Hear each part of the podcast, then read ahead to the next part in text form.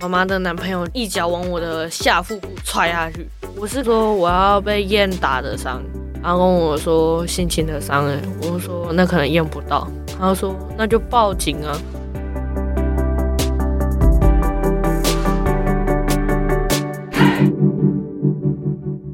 Hello，我是善慈。窝是什么东西？自立好窝，成就好我。这个频道由 CCSA 中华育幼机构儿童关怀协会企划录制，邀请你看见失家儿的成长路。今天小贤要继续告诉我们，在常年的家暴跟性侵之下，他如何下定决心去验伤、去报警。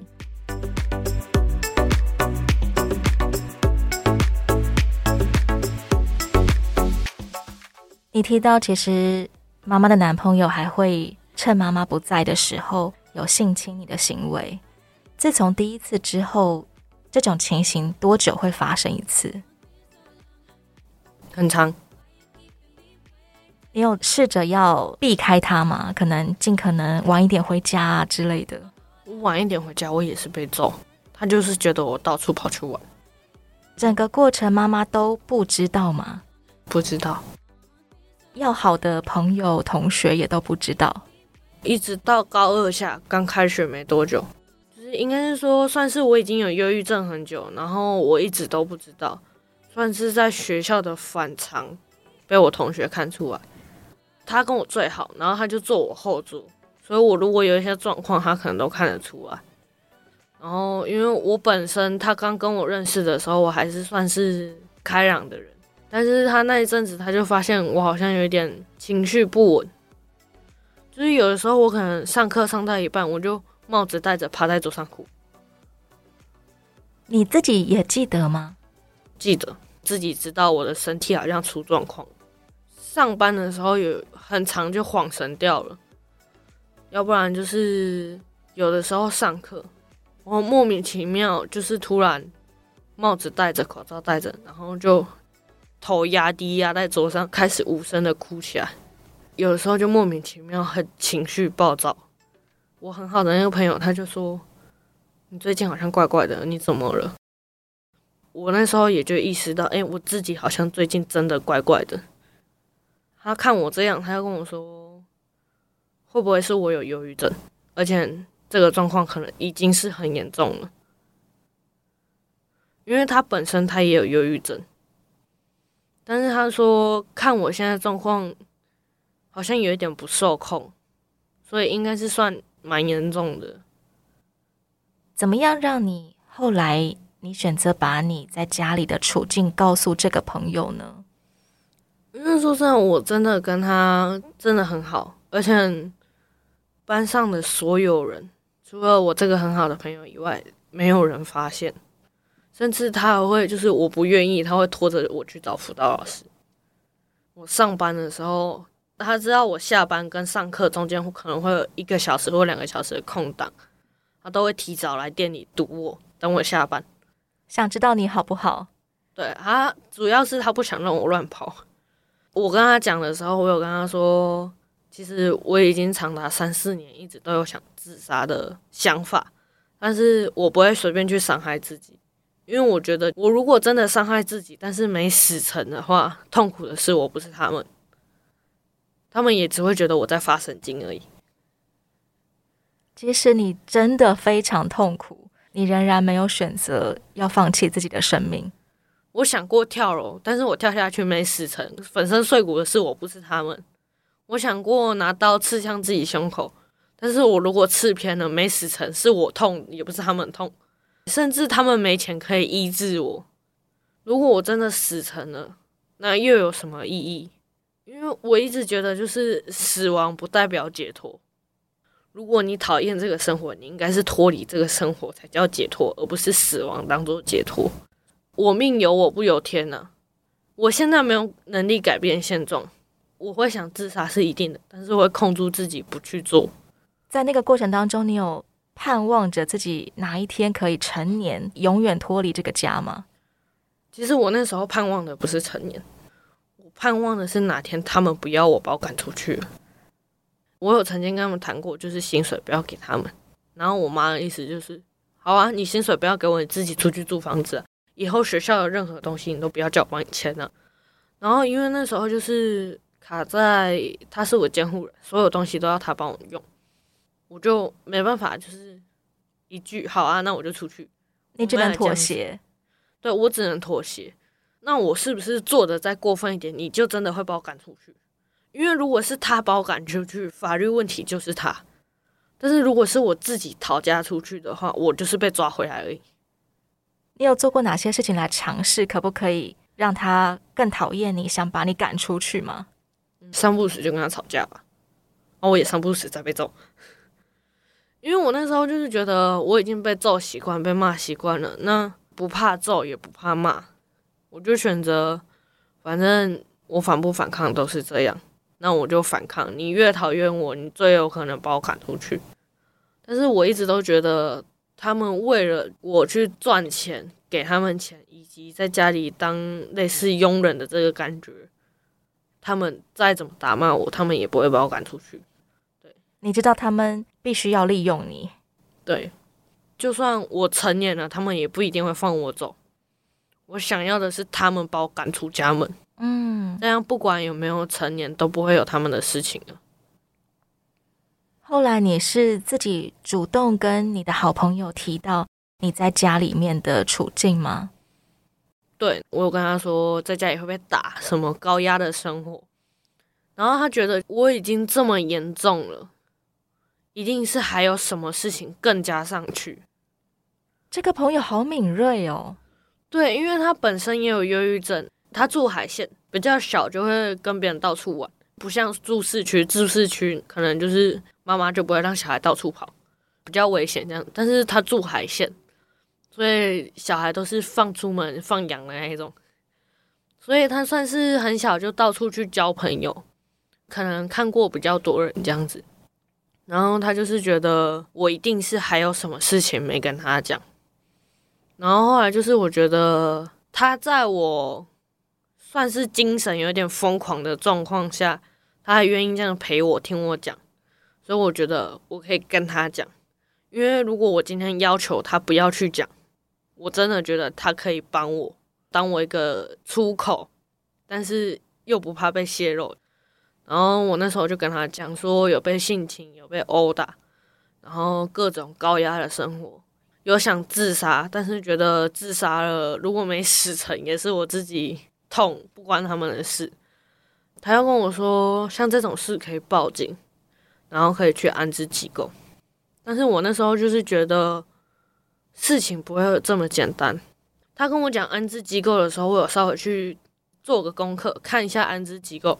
其实安置机构收的小孩年纪都不可能这么大。你已经是个高中生了，对，我已经是一个高二十七岁的高二生了。再过一年我就十八岁了，我会被收的几率很小，因为再加上我身上查不到东西。我妈完全不知道这件事，只要她男朋友一味的否认，那我就不可能会离开那个家，所以我就觉得我不可能真正受到安置。我朋友就跟我说：“可是你这样子也不是办法。”我就跟他说：“你再给我一些时间，总有一天我真的需要的时候，我就会马上打给你。”然后他就说：“好，我随传随到。”到就是某一天。有一个爆发点，对我来说，刚好是一月一号的那个假日。这个时候你是高高二，礼拜日刚好我休假，我好不容易休到一次假日，因为我是做超商，假日不好排。之前不是早上休假，晚上又要上课，啊，不用晚上上课，早上要上班，要不然就是两个同时。我好不容易有一天不用上班，也不用上课，我本来想说要好好补个觉，因为我平常都只睡可能四个小时而已。结果他们一大早七点多就要把我挖起来，要做什么？他说要带我回那个男朋友的爸爸家，阿公在找你呀，想要吃你做的饭。对，我每次去他爸爸家，我都要进厨房下厨。你不只是在家里面要煮饭给妈妈跟妈妈的男朋友吃，被妈妈的男朋友带去他的老家的时候，你还要煮饭给陌生人吃。对，而且我要煮饭，这就算了，我要对任何。他那边的亲戚好声好语，甚至要乖巧听话，然后对小辈就是我是姐姐，我是阿姨，我就要对小辈好，因为我是姐姐。然后就变成他们会借口说哦什么阿公阿嬷想你了啊，或者是那个有有一个小朋友叫阿布阿布想要找你玩呢，就是想带我回去。其实是希望你去那边做家事，去煮饭给一大堆人吃。那一天我就是真的很想睡觉，然后结果妈妈的男朋友就起来床上一脚往我的下腹部踹下去。妈妈那个时候还在家。我妈妈就坐在我旁边，几乎每一次都是在妈妈面前暴力殴打。她觉得是我的错，你不起床，所以我的男朋友可以这样子踹你的肚子。对，她觉得你自己自作孽啊，叫你起床不起床，被揍了吼。然后你就肚子很痛，还要跟他们去老家。对，当天起来之后，可能坐着的时间比较多，要不然就是有在走动就还好。但是隔天我上班。我直接痛到快往生，因为我是必须一直站在那里，不然我就是要搬整箱的那种水。因为你的工作是便利商店的店员，站着也痛，搬重物也痛。对，而且我只有一个人上班。其实我们有的时候排班会排一个人上班，因为我们早班就两个人，所以我们就是轮流休这样子。有的时候就是可能我一个人上班，然后店长。会在里面，我在忙的时候可以叫店长来帮忙，因为店长是加盟者，他不会操作机台。我在真的忙的时候，可以帮我找包裹、做咖啡，他没办法结账。你那天撑了多少个小时才真的不行了，要请假？店长的小孩跟我差不多大，然后那个店长也蛮关心员工的，像爸爸一样的关心小贤。对。对然后那时候，因为就是我有时候下班东西还没忙完，我妈就直接跑来店里找我。店长就是看出来我妈有一点极端，然后他有的时候就可能会找我聊天一下。我有跟他说，我有时候会被打这样子。我没有讲到性情的部分，但是我有跟他说我会被我妈打，然后会被她男友打。店长是觉得被妈妈打可能还算 OK，因为他不知道打到什么程度。教育的话，可能还算 OK。但是如果打过头，没办法，叫我自己要记得寻求帮助。然后她觉得被她男友打，她男友又不是我爸，也不是我谁，他们也没有登记结婚，她凭什么打我？所以她之前就有跟我说：“啊，你不会反抗哦？”就跟她说：“啊，我被反抗就会被打得更重。”她说：“哦，好吧。”因为她也无能为力。那一天我就在上班的时候，我就状态很差，我就常常蹲在柜台下面。然后她就走出来跟我说：“你怎么了？”你为什么一直蹲着？你不舒服吗？然后我跟他说，我已经痛到快往生，我觉得我等一下就要晕倒了那一种。他就有问怎样，然后刚好那时候我没客人，我就跟他讲，然后说你昨天被妈妈的男朋友踹肚子，对，所以现在痛到已经几乎站不了了。对，然后我跟他说我可以请假吗？他说你打电话看那个我同事休假的同事可以来上班。就是有一个上晚班的，他可以来帮忙上班这样子。同事来了之后，我就可以赶快去医院了。我就打给我同事，我跟他说我会往生，你来帮我上班。你那个时候已经撑了几个小时了？四个小时。如果不是痛到快往生了，你是不会随意请假的。而且主要是那家店我真的待得很开心。我觉得那家店没有我在学校和家里的压力。虽然工作可能多少会有一点点压力，可能就是有的时候客人太多，你可能被骂什么的。然后有的时候店长如果突然小机车一下，你可能就会被骂什么的。但是我觉得在那家店，其实店长对我不错，然后同事的相处个个都很像朋友，就不会说哦，我是老鸟，你要听我的什么的。私底下去吃饭、唱卡拉 OK。比你的家人更像家人，对，我觉得他们比我的家人更像家人。觉得我在那份工作上，我找到快乐，所以我觉得这是我想把握、不想流失的。因为其实那附近的客人个个也都蛮好的，有一些蛮熟悉的客人，就是每天都会阿妹，今天又是你哦，那我要那个什么咖啡一样哦，要不然就是没那个烟什么的，客人都蛮不错的。当天真的要不是痛到不行，我觉得我还继续站。就连客人都比你的家人像家人，对，他们就是对我很好的陌生人。真正的家人对我来说就是最熟悉的陌生人。工作上比在家里更快乐。我之前刚做没多久的时候，那一阵子好像妈妈有跟她男朋友吵架。妈妈好像似乎发现那一阵子她男朋友会打我出气，可能有的时候就莫名其妙突然揍我。然后我妈妈就说：“啊，不然就是你等我下班再回家。”我就直接在超商里面上班加下班，整整待了十六个小时。为了要躲他，幸好这个便利商店也是让你觉得安心的地方。对，我就算站在柜台边跟晚班聊天，我也爽。当天真的是痛到脸色发白了，打给我同事，我同事说好，然后我就打给我朋友高中那个同学，然后我那时候就跟他说：“哎，我等一下要去急诊，要去看医生，要去验伤，你要陪我去吗？”他说好，然后他住在龙井。台中的最旁边，然后他跑来市区南区找我，我马上坐火车来。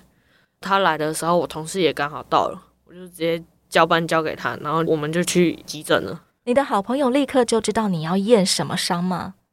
我是跟他说我要被验打的伤，然后他就说好，那我陪你去。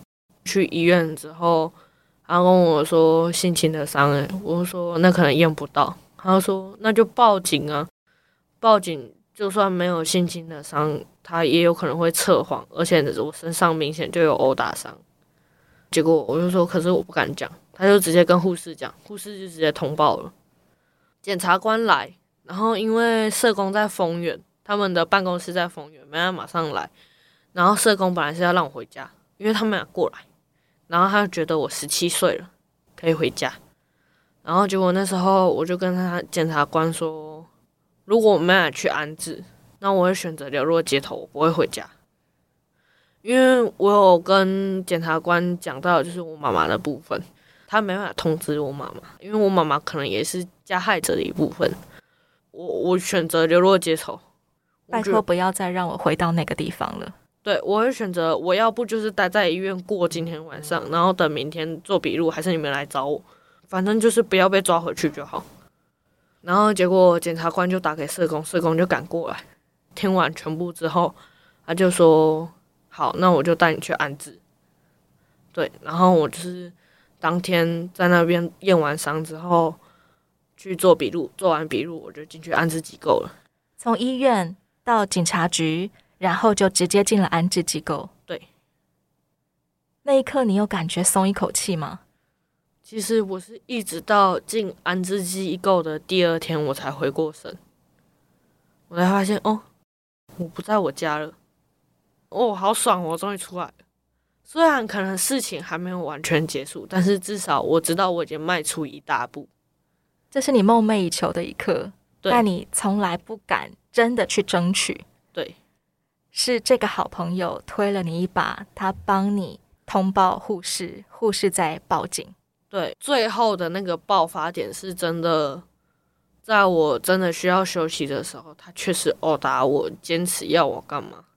他们之前打的地方都是打在背部、手或者是屁股之类的地方，不会造成内伤、内伤的部分。所以我个人觉得，就是皮肉伤我能忍，而且我已经被打到了，我觉得可能忍一忍就过了。但是那一次是腹部。你打脚、打手、打背，我都觉得还好，那都有骨头的保护。但是腹部不管是上还是下，没有骨头，就只有内脏。那我现在就算我下体没有出血，我有很可能已经内出血，因为我很痛。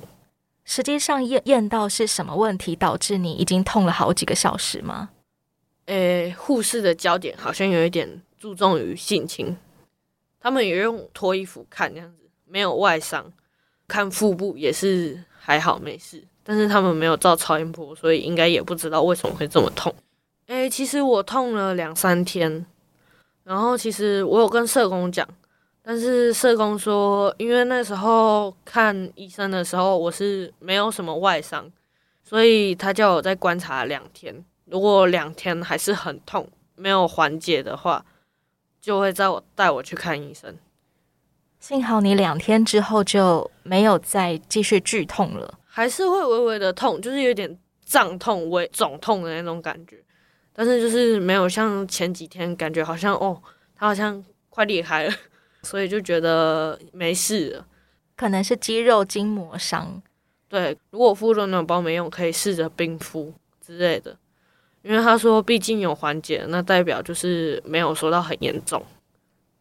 你来到一个有多少人的安置机构？因为我们那一间是少女跟小孩，包含小孩可能也就三四十个亿吧，其实人很少。在那里待了多久呢？二十五天。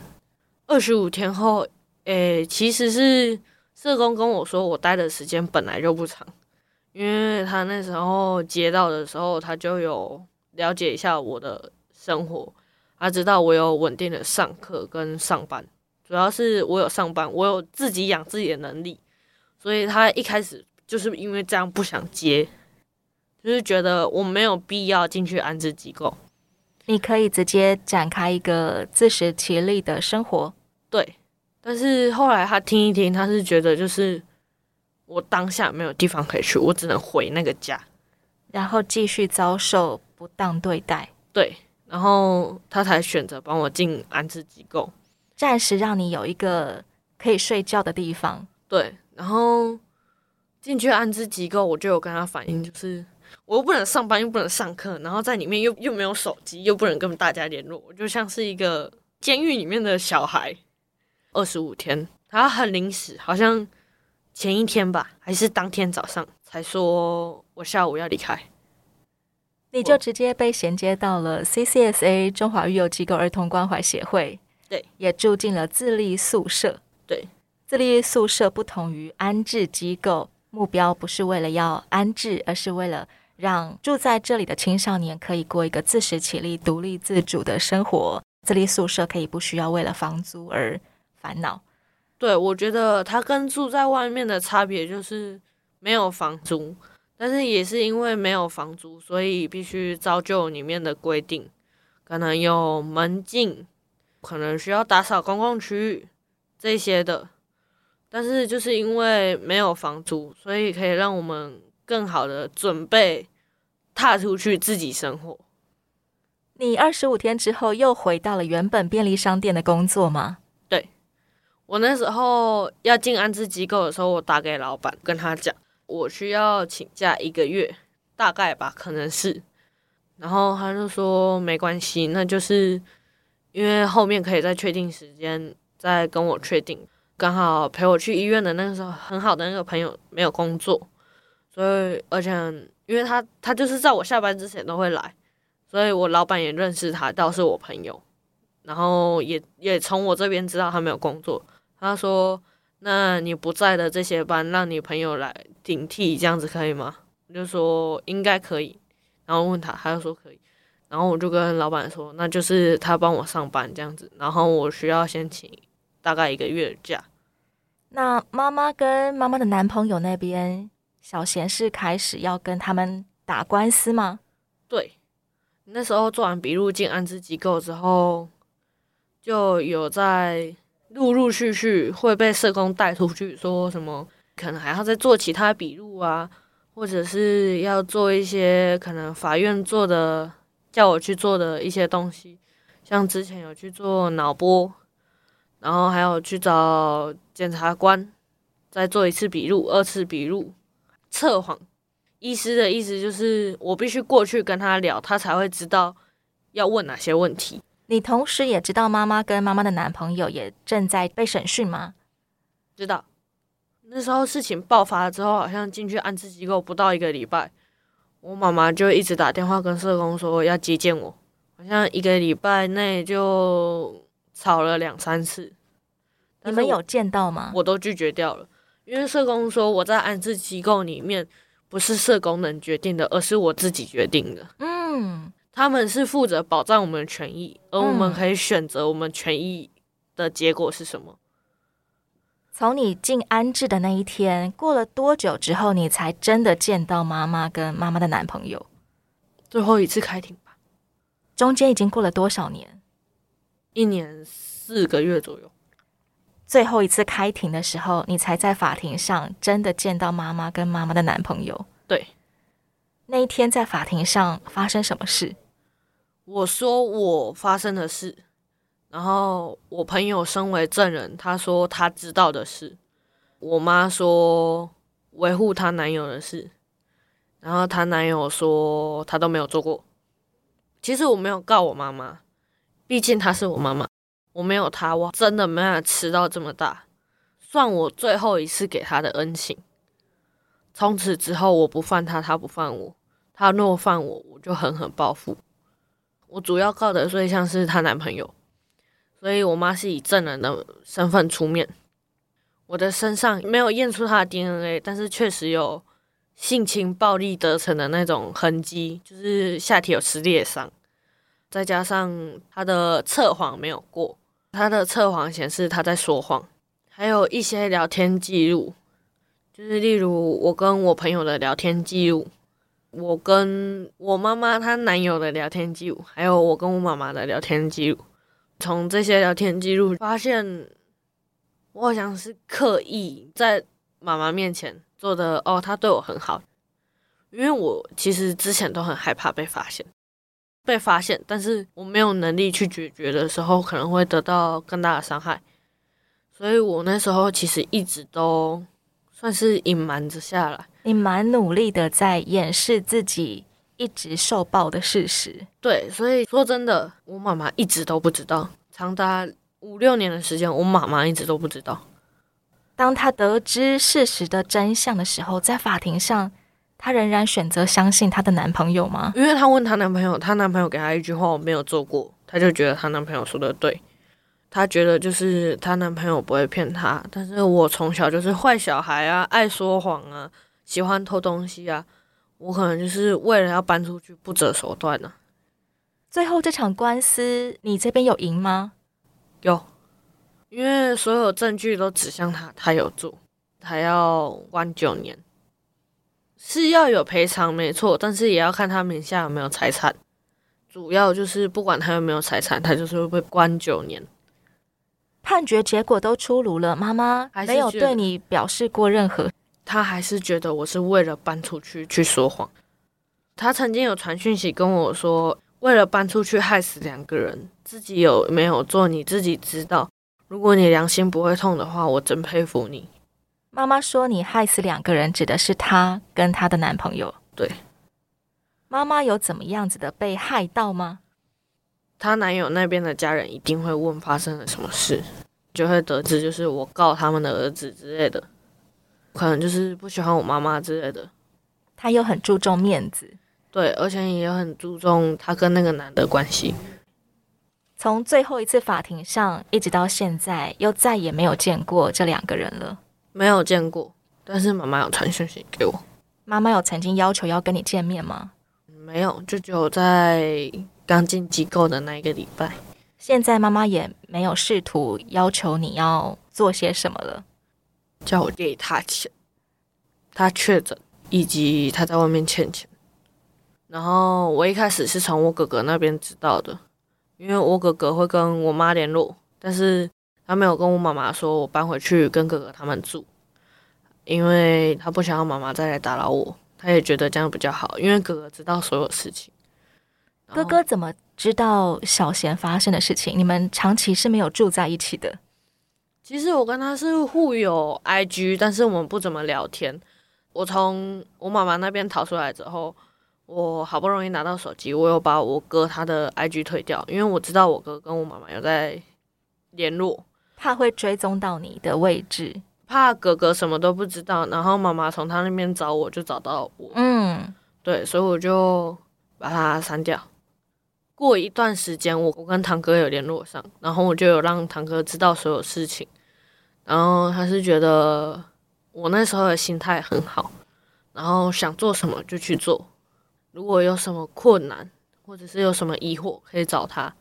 然后我那时候就跟堂哥一直保持联络。然后莫名其妙有一天，我哥就来跑来叫我 IG，刚好看到，然后他就想追踪，我就跟他说不需要，不然到时候你又跟妈妈说我在哪里什么的。反正平常我们就没有在联络，又没有什么好关心的，干嘛加？我就我就很莫名其妙，就是突然对他带情绪，然后结果他就说啊什么东西，然后他就有点听不懂，他完全不知道你对发生的事情，他完全不知道。我就跟他讲说，我现在搬出来什么的，你知道吗？他说不知道。啊，你为什么搬出来什么的？到最后就想说，毕竟是亲哥哥，而且其实我知道他们有在联络，但是如果我讲清楚了，我哥不会报我的行踪。然后他可以信任，所以你就把遭遇的事情告诉哥哥了。因为其实我跟哥哥虽然没有在联络，但是我知道他的态度，他其实对妈妈跟爸爸都没有什么好印象。一个是从小就离开，一个就是害他拥有流言蜚语。爸爸害他可能在国小的时候：“哦，你爸爸是吸毒什么的，你爸爸被抓去关。”所以他不喜欢爸爸。但是妈妈从小就离开，所以他也不喜欢妈妈。哥哥虽然跟着爸爸住，但爸爸因为吸毒也常常进出监狱。对，所以他主要是奶奶养大的。其实哥哥看得出来，我跟妈妈过得没有很好。因为妈妈就是觉得哦，他没有在哥哥身边，所以他每次见哥哥，他可能就给他两三千啊，或者是买好的东西啊。其实哥哥看得出来，就是我过得并不好。而且你跟哥哥讲完，哥哥有给你一些支援吗？他就跟我说：“嗯，现在好了就好了，不要想太多，过好自己的生活。然后那种人也不需要跟他们联络。”联络没有意义。虽然哥哥还是有跟妈妈在联络，但是不是哥哥自己去找妈妈，他也保持着就是不让妈妈知道我在哪里。他一开始是跟哥哥说他确诊，想要借钱。哥哥刚好跟我讲，然后就过两天他就跟我说：“哎，他确诊，哎，没有工作，身上没钱了，想要跟我借钱。”然后我跟他说：“可是我当，哎，我现在也没有钱，我要领钱才有钱。”因为我没有让他知道我搬回去，我也不想让他知道我搬回去。彰化跟爸爸住，我跟妈妈说：“诶、因为我现在在外面租房子，你跟我借的钱你要还我。”结果我妈妈就暴怒，她就跟我说：“诶、我养你这么大，你要叫我还钱？你钱直接给我不好吗？我要还你。那这样子不用了，不用了，不需要汇给我了。”后来就是我回去找我阿祖，妈妈那边的阿祖。然后他就跟我说：“哎、妈妈生病，怎样怎样怎样啊，叫我去看她。我又不是自讨苦吃去看她，被他骂。然后他跟我说：‘嗯，人家是你妈妈，这样这样这样的。’我会去看阿祖，是因为从小都对我很好。但是有的时候就是他年纪大，所以我们不会让他知道真相是什么。就像我搬出来，我也跟他说是我跟妈妈吵架，所以我搬出来，我没有讲任何原因。然后后来就是。”我要离开我阿周那里的时候，我就塞两千块给他，我就跟他说：“妈妈回来拿给他。”然后阿周就不会再碎碎念了，就没事了。所以你是看在阿周的面子上，才请阿周转交两千块给妈妈的？对，因为我觉得就是，其实你知道你已经不欠妈妈任何东西了。对，因为我觉得我最后一次没告他，算是还他所有了。嗯，他没有陪伴我什么亲子时光。所以我觉得我不欠他什么，我可能就欠他小时候把我怀胎十个月的痛苦，小时候要帮我把屎把尿的痛苦，可能就是喂奶喝，啊，然后大一点就是要哄睡觉，上学了需要那些金钱。可是我觉得后来都是养我自己，而且甚至我会拿钱给他们。实际上的小贤从幼稚园时期就已经开始要照顾自己了。对，刚上国三我就知道。我好像不欠他们了，什么都不欠了。关于提高这件事，我觉得可能在他眼里，我还是欠他一堆东西。不如我给他最后一个恩情，我不让他去坐牢，我也不让他赔偿我什么。就这样，这就是我对母亲怀胎十个月生下我最后最后的恩情。那你对妈妈的男朋友呢？我觉得他又不是我的谁，他凭什么打我？最好消失最好。